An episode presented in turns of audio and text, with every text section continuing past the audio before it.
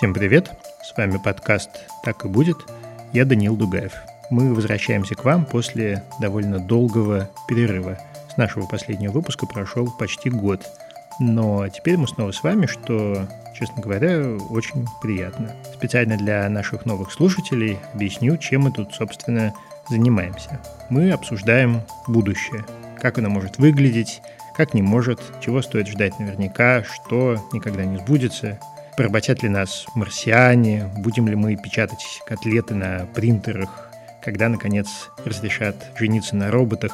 Все эти сложнейшие вопросы мы обсуждали в э, первом сезоне, и если вы его не слушали, рекомендую вам отмотать ленту назад и, может быть, послушать. Там масса интересного. Ты плюнул или забыл стаканчик в ресторане, а кто-то его подобрал и склонировал тебя. Мы сможем перепрыгнуть на звезду, которая сегодня от нас в миллионах световых лет. С Солнцем надо будет попрощаться. Стрелять глазами, мне кажется, вполне можно будет.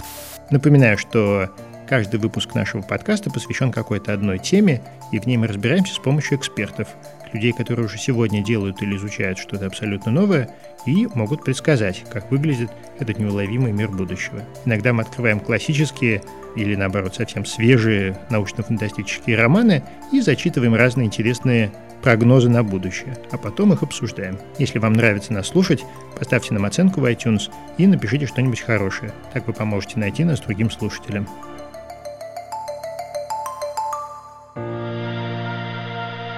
Партнер подкаста «Так и будет» во втором сезоне – Geekbrains.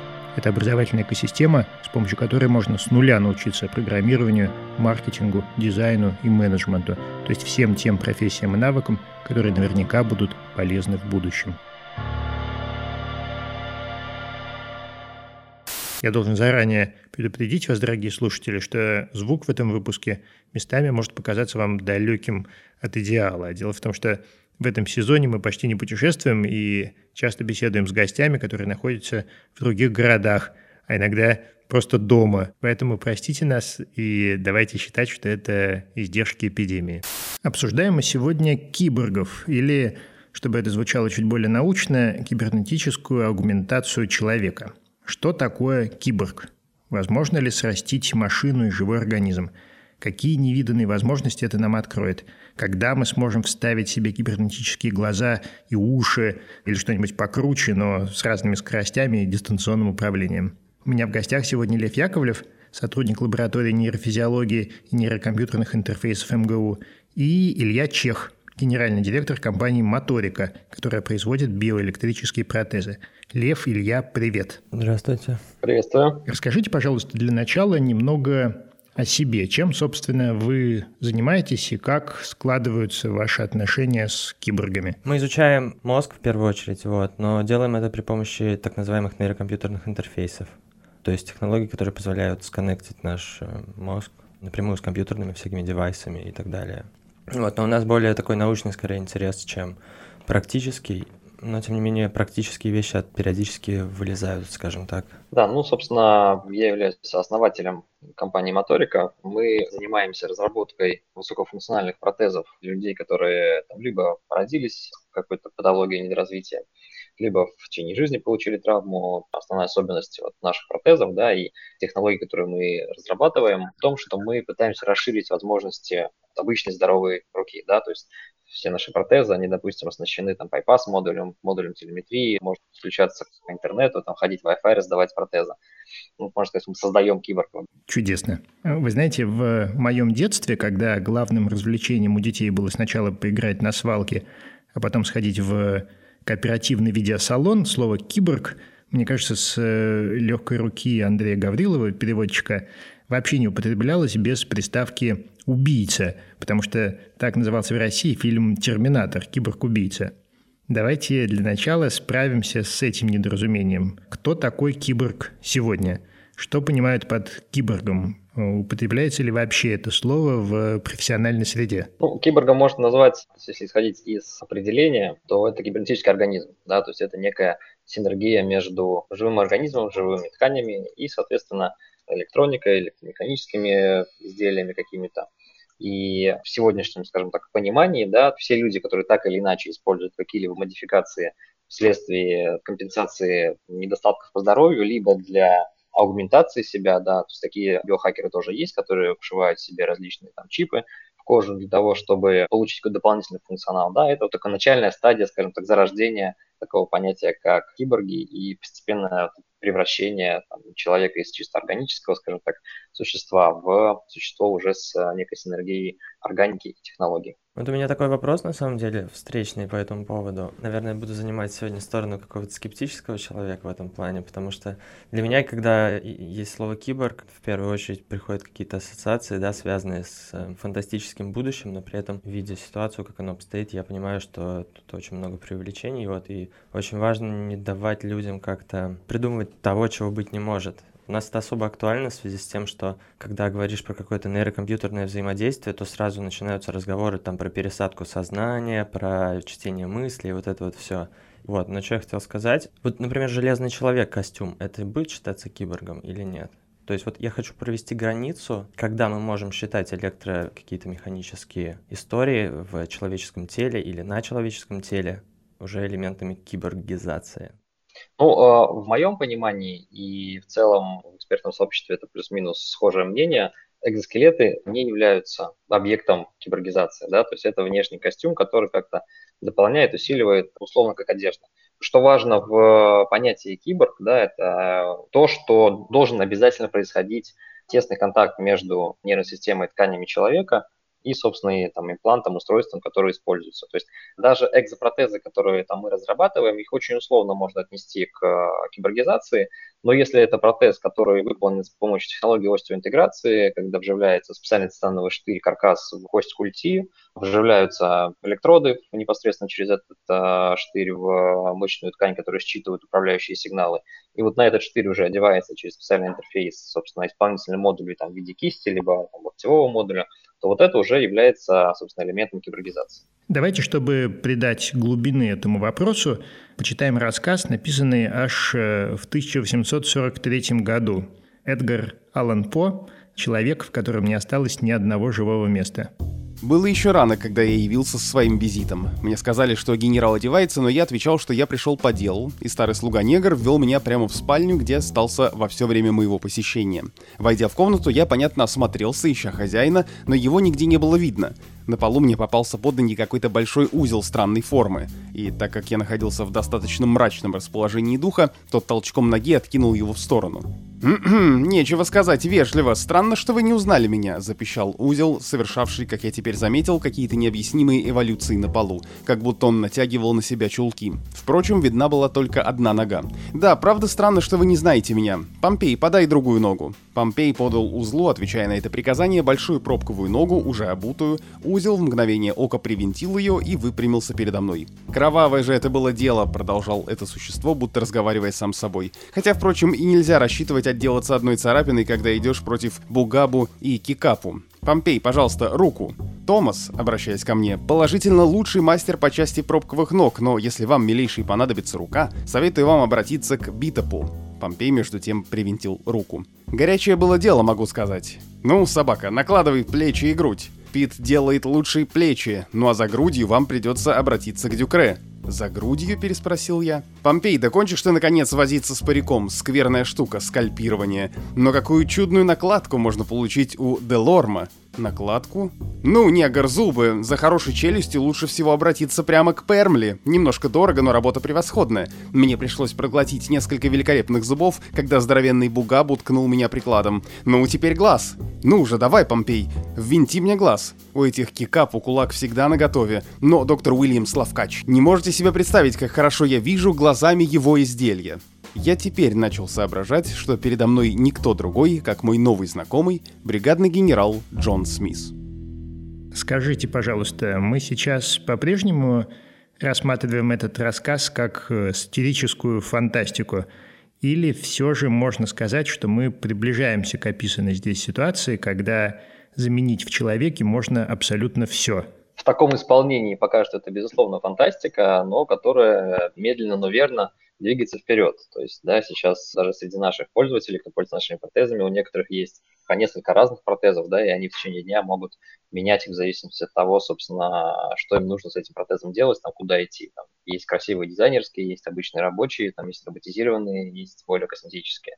С утра примерно так у человека и выглядит, да, то есть он встает, просит там, не жену или мужа подать ему руку, подать ему ногу, там, если она вдруг оказалась в другом конце комнаты. Но опять же, тут, мне кажется, еще важный момент в том, что мы хотим человеческого заместить, да, то есть одно дело заместить руку или ногу, а вот если нужно заменить, например, голову или спиной мозг, тут уже могут проблемы возникнуть определенные. У всего есть, наверное, какой-то предел. Помните, может быть, лет пять или шесть назад ходили разговоры про пересадку головы. Там итальянский хирург вызвался пересадить голову Владимирскому программисту. И как раз меня в то время спросили на этот счет. Я сказал, что это все типа ну, не сработает, движуха.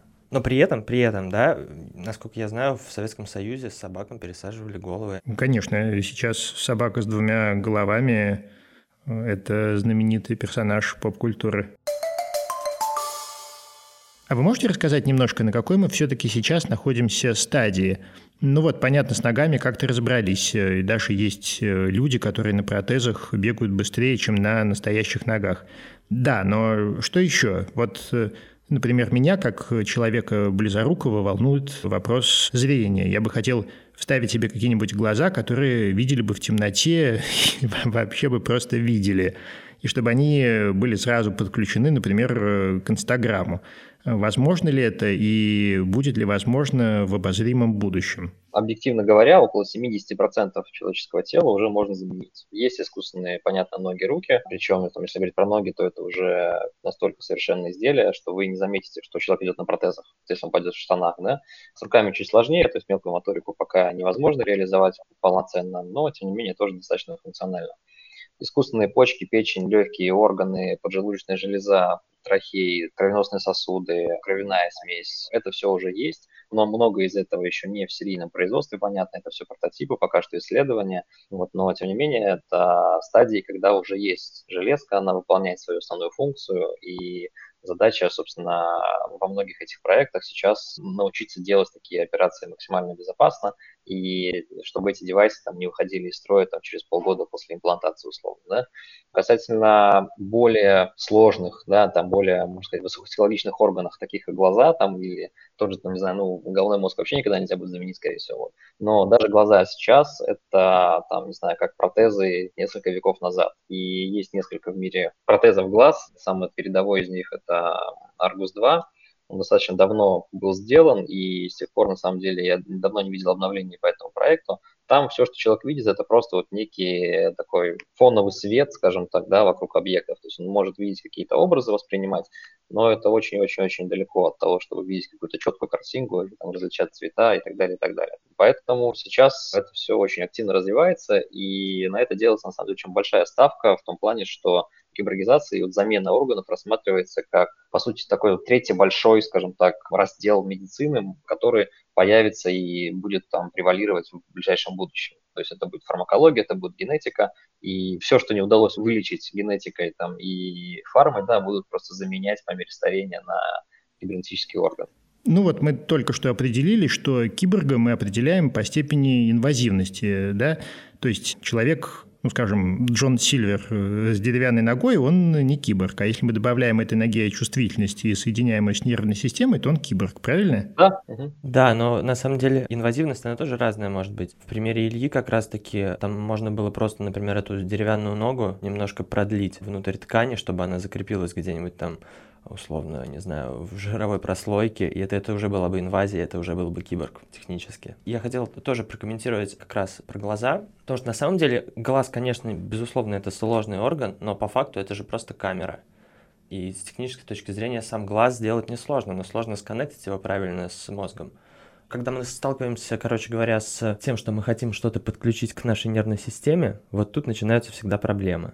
Мы сейчас за последние там десятилетия пытаемся как-то хакнуть, да, вот эти миллионы лет эволюции человека. Это тоже такой повод задуматься, к чему это может привести.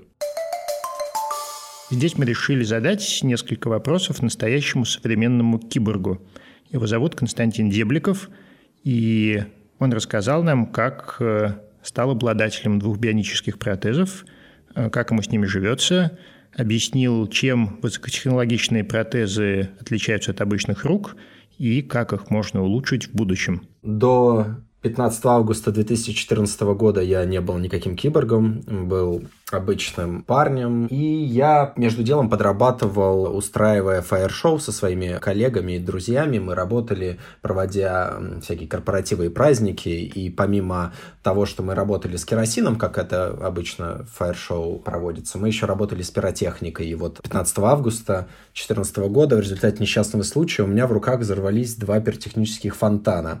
И с этого момента я активно увлекся темой бионического протезирования и вообще темой современных технических средств реабилитации. Протезы я получил довольно быстро после травмы. Мои коллеги начали сбор в интернете средств мне на протезы сразу практически после травмы.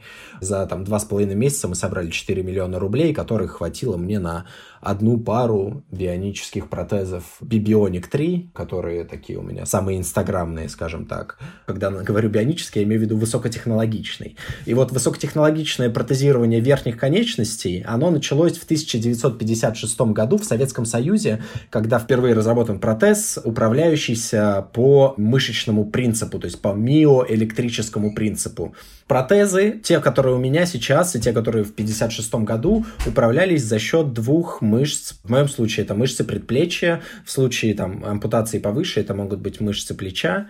И когда человек напрягает там мышцу с одной стороны предплечья, кисть совершает схват, то есть закрывается в схват. Когда я напрягаю мышцу с противоположной стороны предплечья, кисть раскрывается. То есть две эти мышцы, сохранившиеся, управляют всеми движениями пальцев. Почему протез понимает, что я сокращаю мышцу там предплечья, потому что в культеприемной гильзе протеза, то есть в той части, в которой у меня надето на культю, находятся два электрода, ЭГМ-датчика, которые плотно просто прижаты к мышцам предплечья. То есть современный такой классический бионический протез руки это не какая-то там история про будущее, про вживление или там про какие-то такие вещи, которые сейчас практически ну, не распространены широко.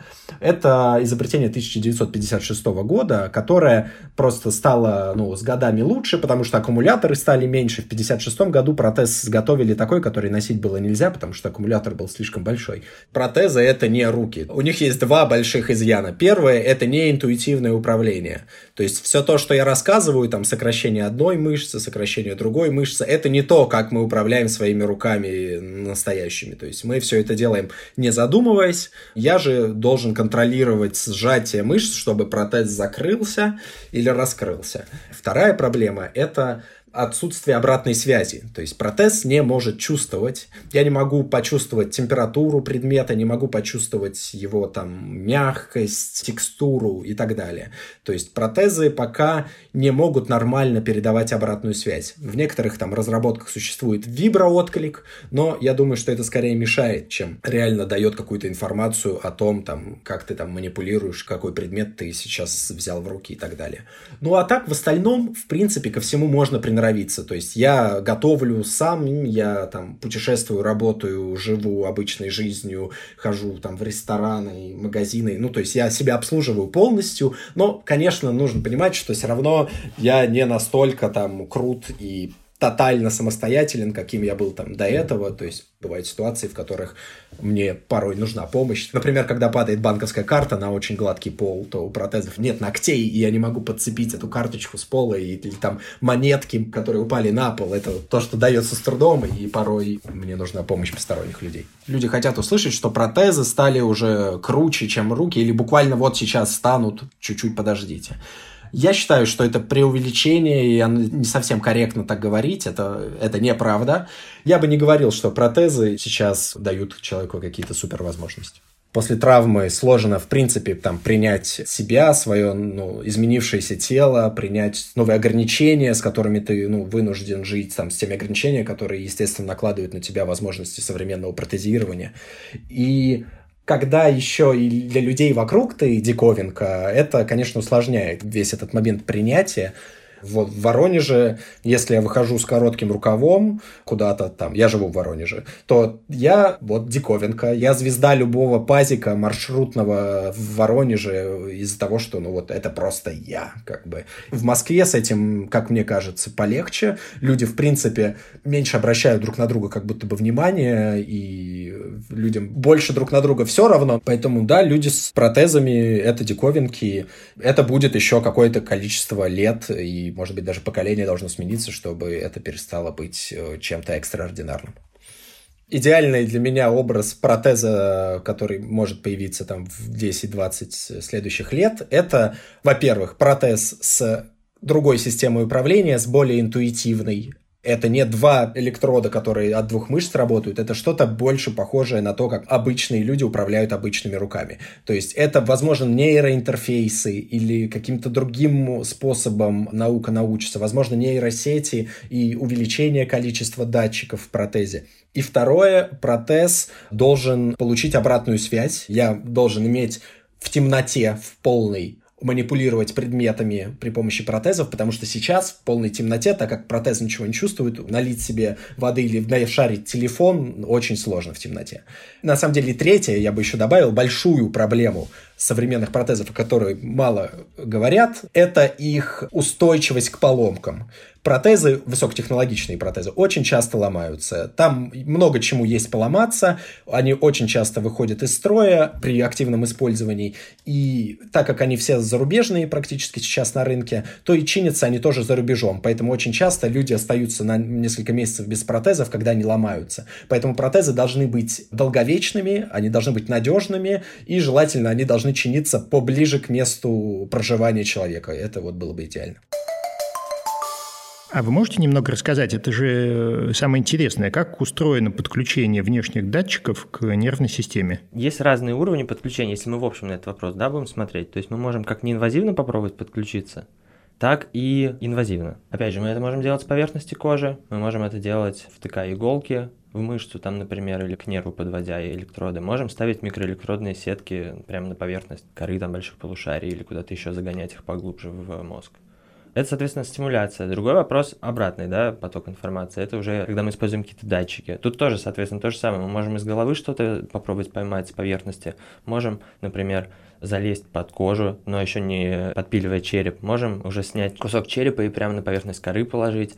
Очень сложно все устроено. Функционал нервной системы, который характеризуется человек, да, то есть какие-то высшие функции, сенсорное восприятие сложно организованное, оно построено по примеру типа всяких таких нейросетей, грубо говоря, внутри там головы, которые у каждого индивидуальные, они же формируются в результате опыта и так далее личного. И, в общем, это все такие привносит сложности, с которыми очень долго придется разбираться. То есть вы хотите сказать, что протокол глазного нерва до сих пор не расшифрован? То есть расшифрован лишь э, частично, я правильно понимаю? Нет, я думаю, протокол глазного нерва как раз тут проблемы нет. Проблема в том, как этот протокол передать в э, кору зрительную. То есть найти правильные способы стимуляции?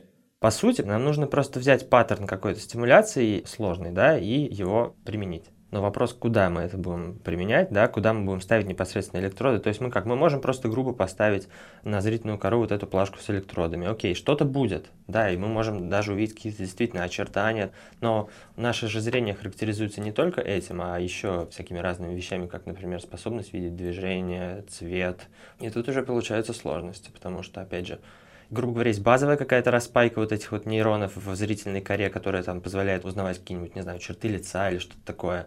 Какие-то остальные вещи, более сложные уровни сенсорного восприятия, это уже работа в том числе ассоциативных областей. Там, на мой взгляд, у всех все свое.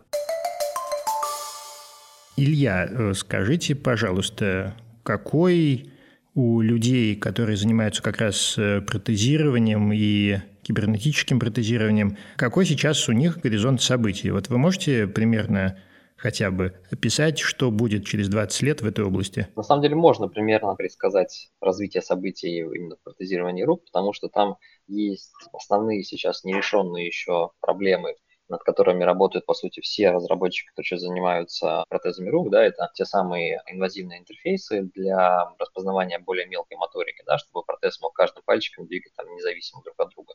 И второе – это обратная связь, то есть способность чувствовать, как он берет предметы, поверхность, фактуру поверхности, температуру, и передавать эту информацию в таком более естественном нативном виде в нервную систему человека. И через 15-20 лет эти вопросы они будут решены однозначно, потому что, в принципе, даже сейчас уже есть прототипы, есть примерное понимание, собственно, что стимулировать, как стимулировать, какой сигнал должен быть для передачи, там, не знаю, теплого ощущения, какой должен быть для передачи холодного ощущения, условно. Вот. И сейчас, собственно, основная задача вот там со следующей там, 15-20 лет – это добиться, собственно, обратной связи и добиться возможности считывать мелкую моторику. В идеале с периферических нервных окончаний и э, сегментов мышц, да, то есть не вживляться в головной мозг, поскольку это самая тяжелая, самая нестабильная история, да, то есть малейший фактор, там, который отвлекает человека, он вносит такую сумятицу в ту же там энцефалограмму, которая снимается с коры головного мозга, да, и уже невозможно управлять какими-либо девайсами. Как вариант, еще сейчас появляется новое направление, это несколько научных команд пытаются распознать вот мелкую моторику отдельных пальцев с спинного мозга. То есть это вот такой некий средний вариант между головным мозгом и периферийной нервной системой. В принципе, тоже выглядит как вполне себе возможная вещь. Да, со спинным мозгом перспективно, кстати. Хотел добавить по поводу сенсорной как раз стимуляции. Тут на мой взгляд, все гораздо проще, потому что сенсорная кора, она типа как карта сделана. И, соответственно, мы с большей уверенностью можем куда-то стимулировать и попадать там, например, в руку или в ногу там, или в спину. Это индивидуально все для каждого человека или у всех примерно одинаковая карта? Примерно одинаковая, но с некими допущениями, я бы так сказал. Да, то есть есть, грубо говоря, шаблон общий, и внутри этого шаблона могут быть разные истории, но при этом они все не сильно из этого шаблона выпадают. То есть, опять же, то, тоже зависит от опыта. Там, если человек, например, работает там в какой-то сфере, связанной с мелкой моторикой рук, понятное дело, что у него там, наверное, будет больше области вот эти в нейронном, так скажем, эквиваленте выражены. Вот. Если человек, наоборот, с этим мало взаимодействует. То есть, естественно, есть какой-то базовый уровень да, мелкой моторики, который всем людям доступен. Интересно, вот э, вы сказали, что чуть что энцефалограмма меняется и становится невозможно ничем управлять. То есть э, я правильно понимаю, что киборг э, современный должен очень сосредоточенно мыслить, то есть у него должна быть некая ясность мышления постоянная для того, чтобы его собственная рука, не знаю, не схватила его за горло и не начала при людях пальцами в ушах ковыряться. То есть это проблема, да?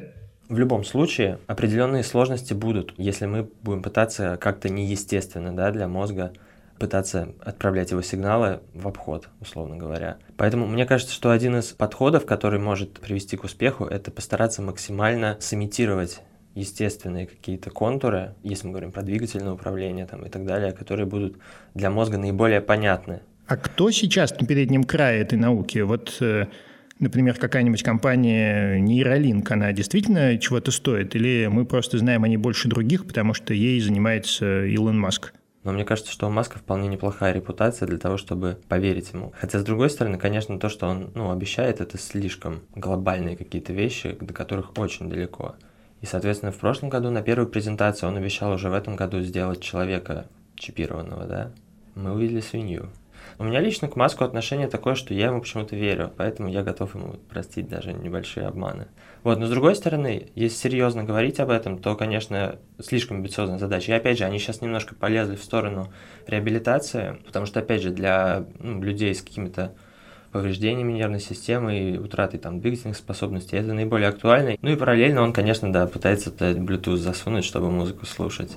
Наверное, в ближайшем времени Маск сможет удивить именно вот эту вот нейрореабилитационную область, что в принципе само по себе уже достаточно неплохо. То есть речь не идет о том, что мы будем там мысли друг другу передавать, да, через эти его таблетки электродные. Но, тем не менее, может быть, какие-то будут улучшения в реабилитационной медицине. Так а все-таки кто, кроме Neuralink, кто на переднем крае? Ну, есть типа компании типа GTECH, которая развивается вот в направлении нейроинтерфейсов. Ну, то есть они тоже, они сильно там завязаны, в, опять же, в медицинской всей истории, в нейрореабилитации. Илья, а вы можете кого-нибудь назвать? Всегда разработка вот таких технологий, это будет коллаборация. Это будет коллаборация тех, кто идеально делает электроды, тех, кто идеально понимает, как писать нейросети и обрабатывать огромные потоки сильно зашумленных данных и что-то из них вычленять а, и так далее, и так далее. То есть собрать эти компетенции в одной компании, как бы, ну, это, не знаю, уровень того же Амазона, условно говоря, да. Есть много научных групп, малоизвестных, которые работают над различными нейроинтерфейсами. Но это, как правило, research применимости существующих каких-то технологий и какой-то вот такой минимальный апгрейд. Ну, понятно. В общем, продолжаем следить за свиньей. Тут еще такая тема, да, что просто, опять же, вот научные группы, действительно, они есть в приличном количестве, но тут вот это вот вылезает проблема взаимодействия науки и там условного бизнеса или продуктов, короче, каких-то, потому что, как правило, ученые, они делают одну историю, а продавцы делают другую историю. И очень редкие примеры сочетают в себе как бы две вот этих вещи. Будущее, которое мы с вами обсуждаем, невозможно представить без компьютерного кода, а научиться писать код сейчас может кто угодно. Базовый курс для новичков есть у наших друзей из Geekbrains. Это целая образовательная экосистема, которая объединяет почти 200 самых разных курсов. И сейчас за пару минут мы расскажем про интенсив «Основы программирования». Передаю слово Екатерине Мироновой. Она вместе с командой разрабатывает курсы по кодингу для Geekbrains. Меня зовут э, Миронова Екатерина, я проект менеджер в Geekbrains в направлении программирования. Я непосредственно связана с созданием и выходом в свет наших образовательных продуктов. То есть все факультеты, профессии, которые вы видите, они проходят через таких проект менеджеров как я. Интенсив подойдет даже тем, кто совсем ничего не понимает в программировании, да, только начинает. Причем э, преподаватель поможет разобраться там не только в основах, но и в целом, какие вообще языки программирования существуют, как они работают, для чего они нужны, потому что у них разные цели и там функционал в том числе. И чуть более детально уже непосредственно в самом интенсиве познакомят э, с синтаксисом языка JavaScript. По окончании этого интенсива его запись будет доступна у студента в личном кабинете, то есть если вдруг есть какая-то необходимость посмотреть материалы еще раз, то они будут э, всегда доступны.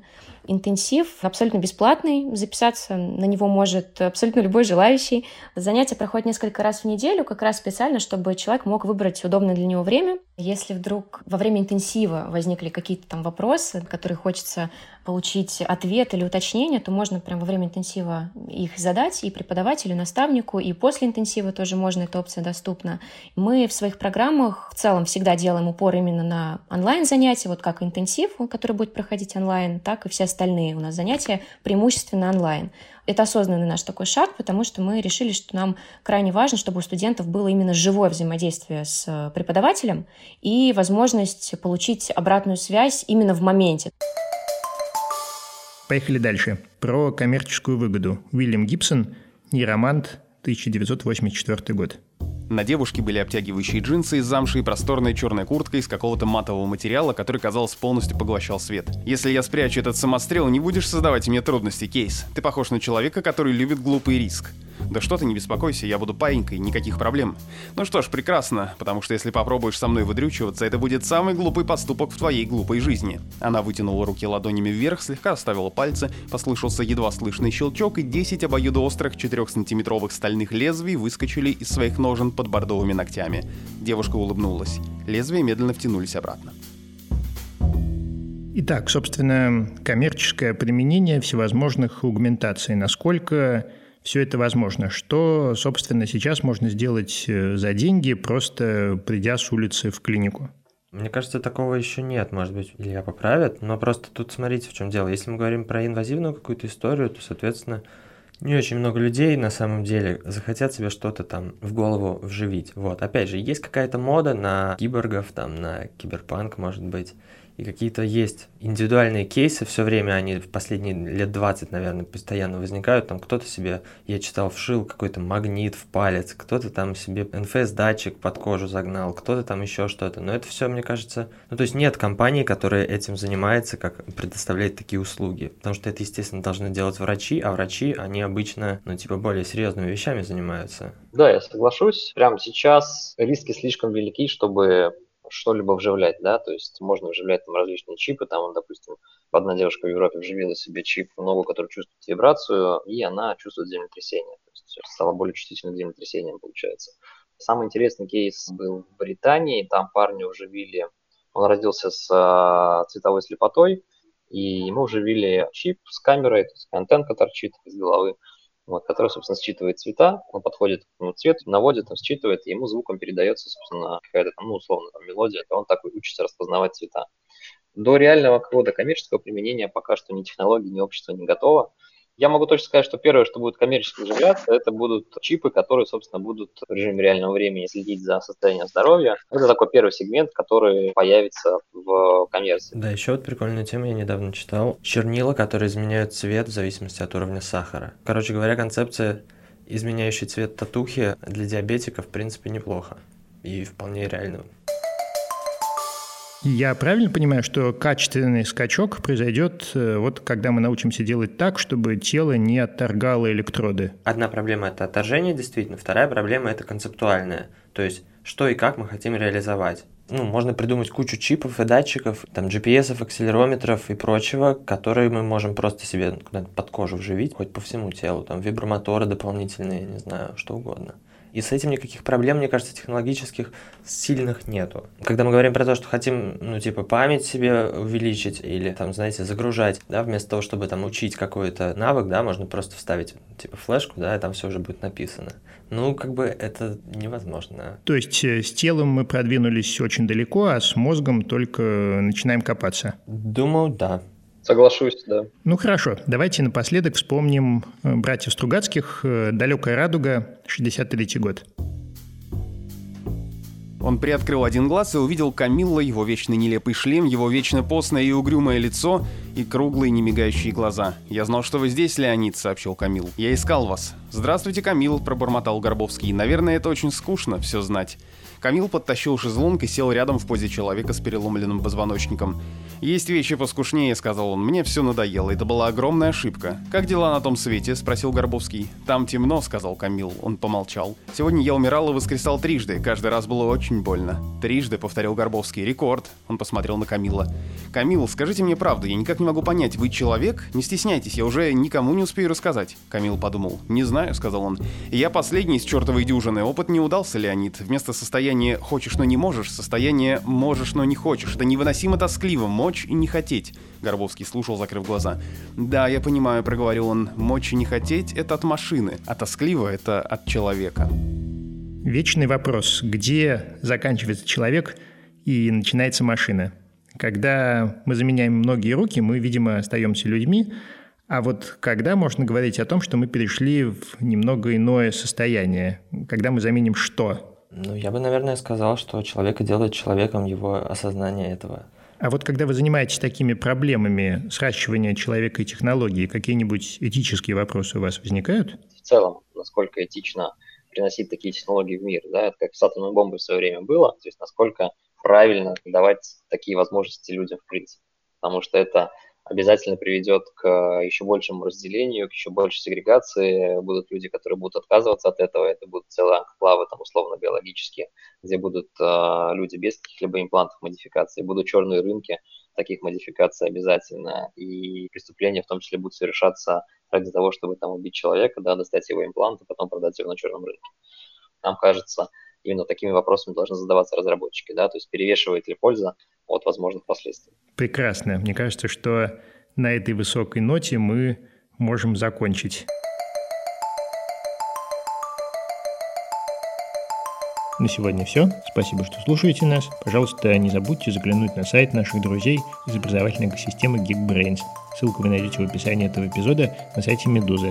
Там вы узнаете много интересного и об интенсиве по программированию, о котором вы сегодня услышали, и обо всех остальных курсах, их у Geekbrains больше 170. Это подкаст «Так и будет». Я Данил Дугаев. Подписывайтесь на нас, ставьте нам лайки и звездочки, рассказывайте о нас друзьям и обязательно пишите нам письма по адресу подкастсобака.медуза.io.